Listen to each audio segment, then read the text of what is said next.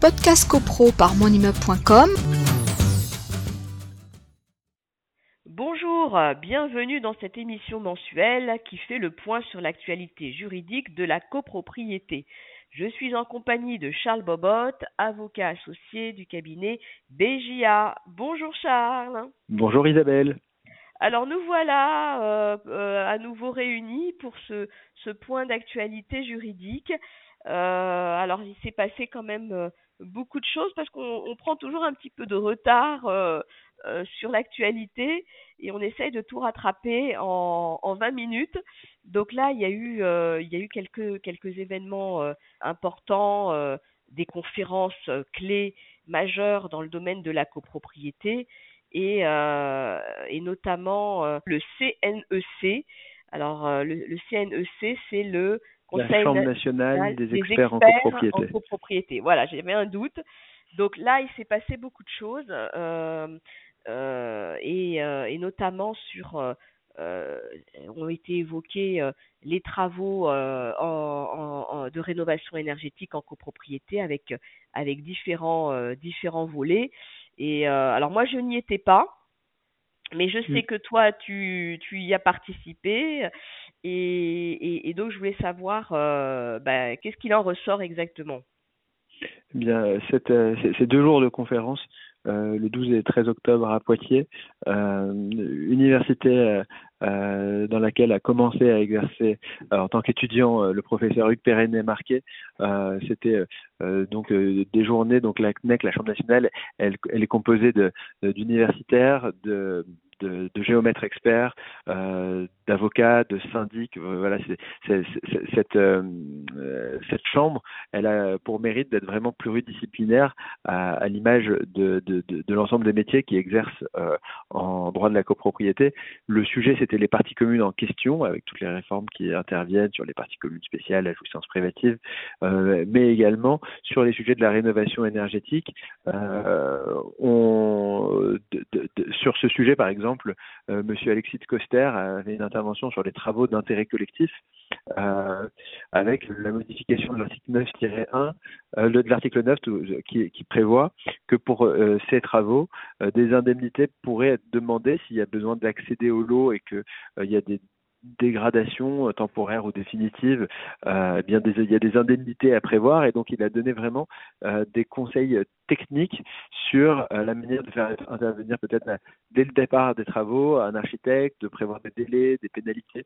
Donc voilà, ça c'est une intervention parmi d'autres et toutes les interventions elles ont vraiment été nourries à la fois d'informations juridiques et pratiques euh, donc euh, voilà, c'est une chambre euh, dont est issu d'ailleurs le, le Gréco, qui propose des avant-projets de réforme et puis des préconisations qui sont très lues et appréciées par la doctrine et la pratique. D'accord. Ces préconisations, on, on, les reprend aussi hein, dans les pages de monimmeuble.com et on y porte une attention toute particulière parce qu'elles sont toujours très pertinentes et, euh, et je crois que dernièrement, c'était sur le rôle euh, du conseil syndical. Hein. Je crois que c'était oui, sur en les effet, prérogatives, syndical, les prérogatives, prérogatives voilà. notamment avec les délégations euh, spéciales qui sont devenues des délégations générales et les modalités pratiques, puisque euh, voilà, les, les, textes ils laissent parfois en creux mmh. des, des, des, questions que, que seuls les praticiens peuvent éclairer, savoir les calendriers d'appel de, de, de fonds, les enveloppes qui sont concédées au conseil syndical, est-ce que c'est des chèques en blanc ou est-ce qu'il y a des, euh, des sécurités à avoir, euh, tant que pour que le conseil syndical ne vienne pas spolier le, les droits des copropriétaires, mais aussi pour qu'il y ait un bon travail entre le, conseil syndical et le syndic, qui, euh, qui reste celui qui exécute les décisions d'assemblée générale, voire les délégations du conseil syndical qui ont été consenties de manière générale. Alors, dans l'actualité la, dans euh, encore, euh, euh, donc il y a, toujours une, veille, euh, on a toujours quelques jurisprudences euh, qui, sont, qui, sont, qui ont été publiées entre-temps. J'ai noté aussi quelques articles intéressants hein, d'avocats du, du, du, cabinet BJA. Donc, Charles, on, on commence par quoi Euh, au menu tout ce soir. tout est fait, alors, bah, au menu, on a commencé par euh, l'entrée. Euh, et euh, en, en, en, entrée, bon, comme d'habitude, je sais que c'est des sujets un peu plus macro, mais euh, j'avais fait référence aux propos de Duc Périnet-Marquet qui rejoignait une citation de Napoléon disant que ce qui caractérise la démence, c'est la disproportion entre les vues et les moyens. Et, euh, à cela, avec des exemples très chiffrés dans une interview euh, concernant euh, la directive européenne du 14 mars 2023, dite EPBPP, euh, eh bien, on voit qu'il va y avoir, en plus de, la pression sur les bailleurs, également sur les vendeurs de euh, passoires énergétiques, ou en tout cas de logements euh, mal isolés. Et, et, pour le professeur Hugues la France n'agirait pas avec raison, mais avec passion contre le dérèglement climatique, puisqu'au regard de données chiffrées dans certaines interviews, il ressort qu'on peut arriver aux objectifs indiqués dans ce délai et il sera pour lui euh, en toute lucidité nécessaire de revenir sur les dates avec soit euh, plus d'hypocrisie en retirant euh, les sanctions, soit euh, en revenant euh, littéralement sur les dates. Donc il appelle à un retour à la raison écologique. et donc voilà, c'était un propos et une interview que je trouve assez intéressante du professeur Hugues Périnet-Marquet. Effecti effectivement, je pense que bon, il est assez soutenu hein, dans cette démarche par les professionnels de l'immobilier. Hein. Je pense mm. que c'est c'est c'est une, une, remarque euh, un peu générale hein, des des professionnels. Voilà. Mm. Donc ça c'est donc ça c'est c'est très intéressant. Euh, après au niveau de au, au niveau de de, de l'actualité, euh, bah, il y a beaucoup de choses aussi euh, en ce qui concerne le, le, le, le financement.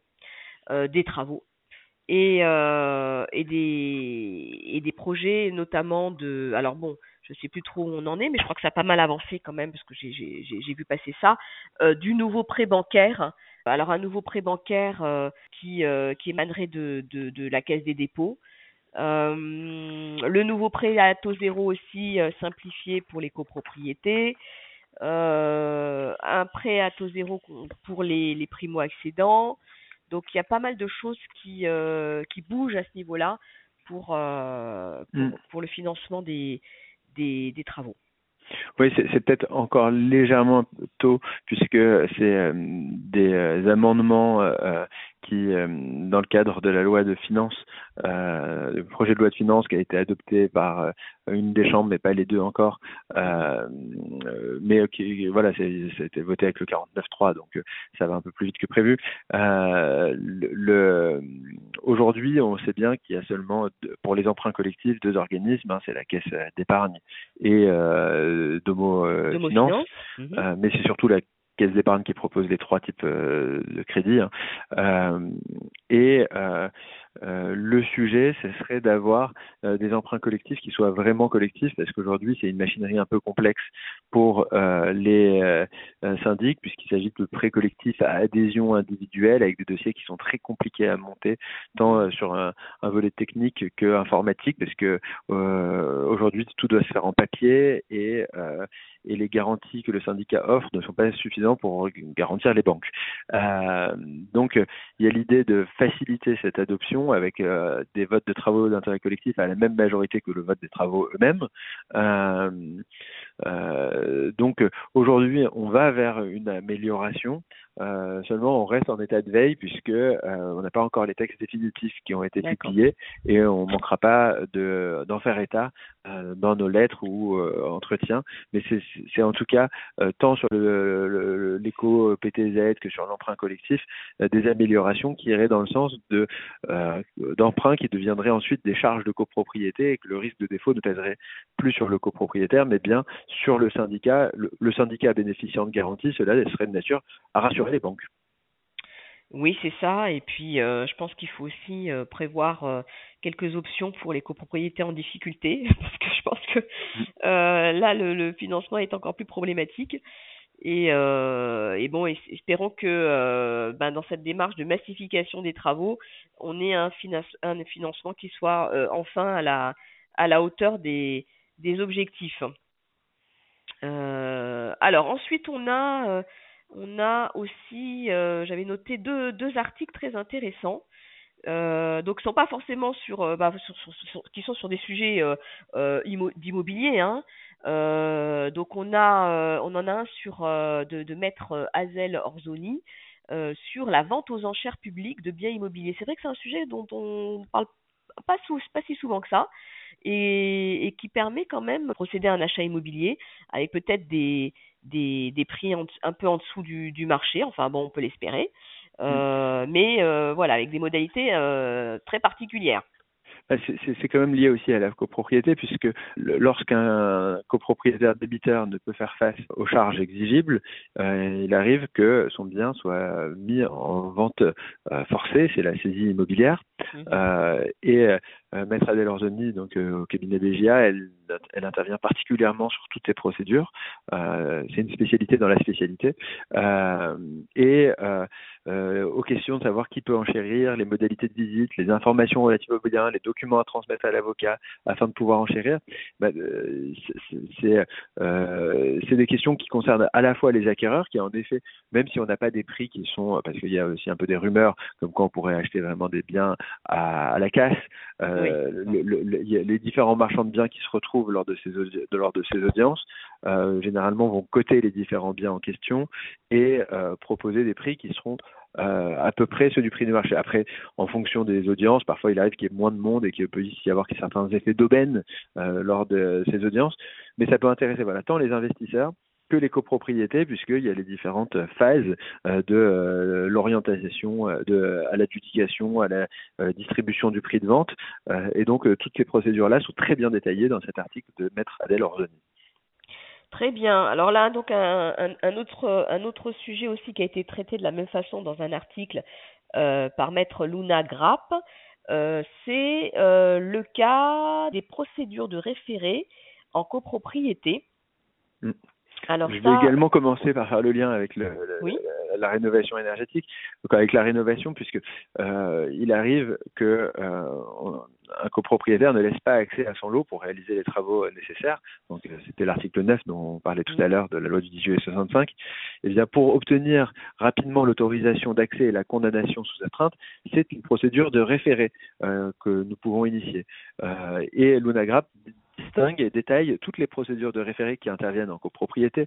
C'est le cas fréquent des travaux non autorisés euh, par l'Assemblée générale, mais que le copropriétaire néanmoins réalise.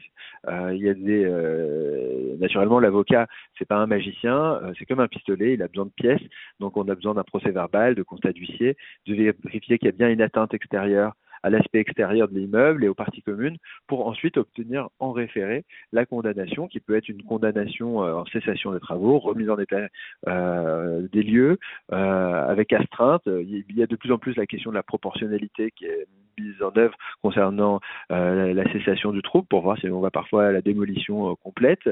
il y a des arrêts intéressants qui sont cités dans cette dans cet article.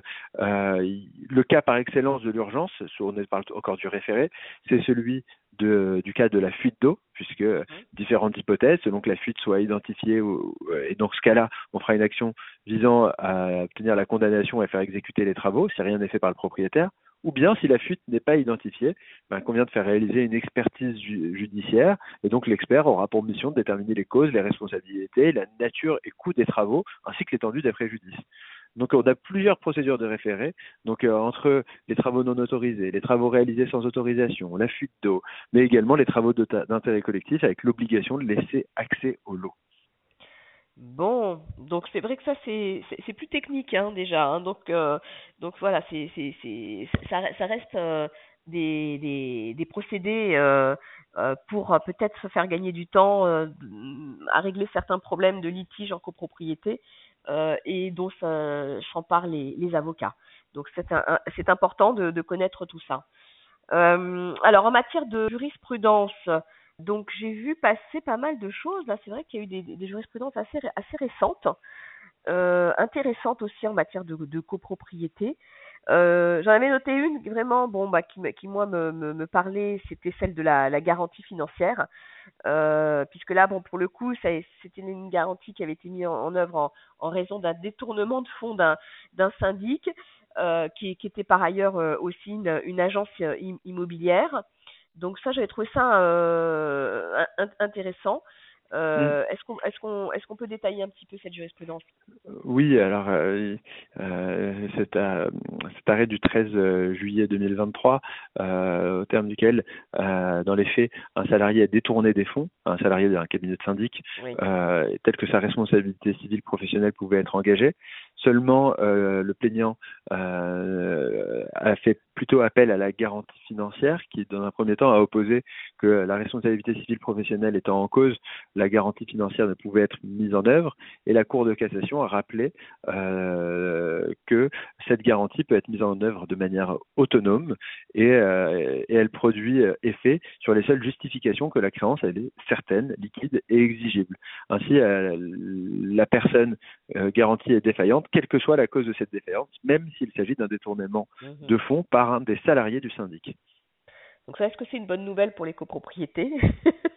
Euh, c'est euh. en tout cas une bonne nouvelle pour ceux qui sont euh, qui, qui, qui, ont ça, ça, permet une mise en œuvre on va dire de la garantie financière mm. et de protéger concernant le maniement des fonds quand on pense que certaines officines ou start-up elles n'ont pas de garantie financière mm. mais c'est une garantie quand même qui mérite d'être notée exactement Ensuite, on a, on a eu aussi une, euh, alors une copropriété. On l'a obligé à réaliser des travaux obligatoires, bien qu'ils soient un peu difficiles à mettre en œuvre. Et au final, le, syndicat des copropriétaires a dû s'exécuter. Hmm. Oui, euh, alors pour rentrer dans la technique, euh, le syndicat des copropriétaires, il, il, s'est heurté à des difficultés pour fixer un nouvel auvent sur le mur de l'immeuble. Euh, et, euh, et, donc c'était l'argument euh, qui était utilisé pour dire que le syndicat il pouvait pas réaliser en raison des difficultés matérielles euh, seulement. Euh, il a été jugé par la Cour de cassation que des difficultés rencontrées pour exécuter une obligation prononcée par un juge euh, ne justifient pas l'inexécution et euh, que le paiement d'une éventuelle astreinte risque d'être dû. Donc voilà, le conseil pratique, c'est euh, si jamais euh, on ne peut pas réaliser un, des travaux qui sont prescrits, ben, il faut vraiment obtenir une note, par exemple, d'un maître d'œuvre, d'un architecte, qui justifie d'une réelle impossibilité, mmh. puisque à défaut, la simple difficulté à réaliser les travaux n'exonérera pas le syndicat des copropriétaires. Donc c'est aussi un, un sujet probatoire. Exactement. Euh, alors après, je ne sais pas si on peut on, on, peut revenir aussi sur cette jurisprudence. Alors elle est un petit peu plus ancienne celle-là, et donc c'est euh, c'est sur l'obligation de payer ses charges. Alors qu'est-ce que c'était? Euh, Une clause du règlement de copropriété. Euh, j'ai pas tout dans le. Alors, ouais, alors là, je, suis un peu perdu. il y a, y, a y, y a des clauses qui, malheureusement, parce qu'on dit euh, qu'entre le faible et le fort, c'est euh, le contrat qui a servi et la loi qui libère. Le contrat, ça peut être un règlement de copropriété qui stipule des clauses qui sont complètement euh, injustes euh, au, au, mhm. détriment d'un copropriétaire. Ici, on avait un copropriétaire qui était privé d'accès à son lot et qui devait néanmoins payer des charges. Ah oui, c'est ça, d'accord. Il, il, il, il, a fait une procédure euh, indiquant que son lot était mis à disposition à titre euh, gratuit et sans limitation de durée au profit de l'exploitant d'une résidence de tourisme. Et, euh, et, en fait, plutôt que de, réputer, de demander à ce que la clause soit réputée non écrite, car contraire à des règles d'ordre public, donc la loi qui, qui libère, hein, euh, eh bien, il, a, il, a de, il a mal dirigé son action mmh. et le juge, il n'a pas eu d'autre choix que de dire que tant que, que si jamais il n'a pas demandé à que la clause elle soit réputée non écrite, elle continue d'être applicable. Là-dessus, j'en ai profité pour rappeler cet arrêt très important du 10 septembre 2020 de la Cour de cassation, mmh. au terme duquel il est jugé que l'Assemblée générale c'est pas seulement le juge, a la possibilité de euh, constater et de faire réputer non écrite une clause de répartition illicite. Donc euh, ça permet quand même des économies euh, d'une procédure judiciaire qui peut être longue et coûteuse avec un expert judiciaire qui vient reproposer une nouvelle grille de charge qui sera d'ailleurs applicable seulement à, compter du jour de l'exercice comptable suivant. Donc ça sera jamais rétroactif. Les, ah. et, et, donc c'est au titre du droit du conseil et de ces nouveaux pouvoirs du syndicat des copropriétaires de faire réputer non écrite une grille de charge illicite car contraire aux règles d'ordre public. Très bien. Alors, juste pour finir, la mise en place depuis le 1er novembre 2023 de la procédure civile euh, d'audience de règlement amiable, qu'on appelle euh, l'ARA, devant le tribunal judiciaire. Donc tout ça, ça, ça a l'air toujours comme ça un petit peu fumeux. Mais, euh, mais ça, ça, est-ce que ça change beaucoup de choses? Alors, ça, ça, ça, on, on va régler maintenant les conflits euh, à l'amiable, c'est ça? Bien, euh, en tout cas, on pourrait les procéder en deux temps. Donc, euh, l'audience de règlement amiable, elle vise sur les litiges civile, donc procédure écrite ordinaire et référée devant le tribunal judiciaire.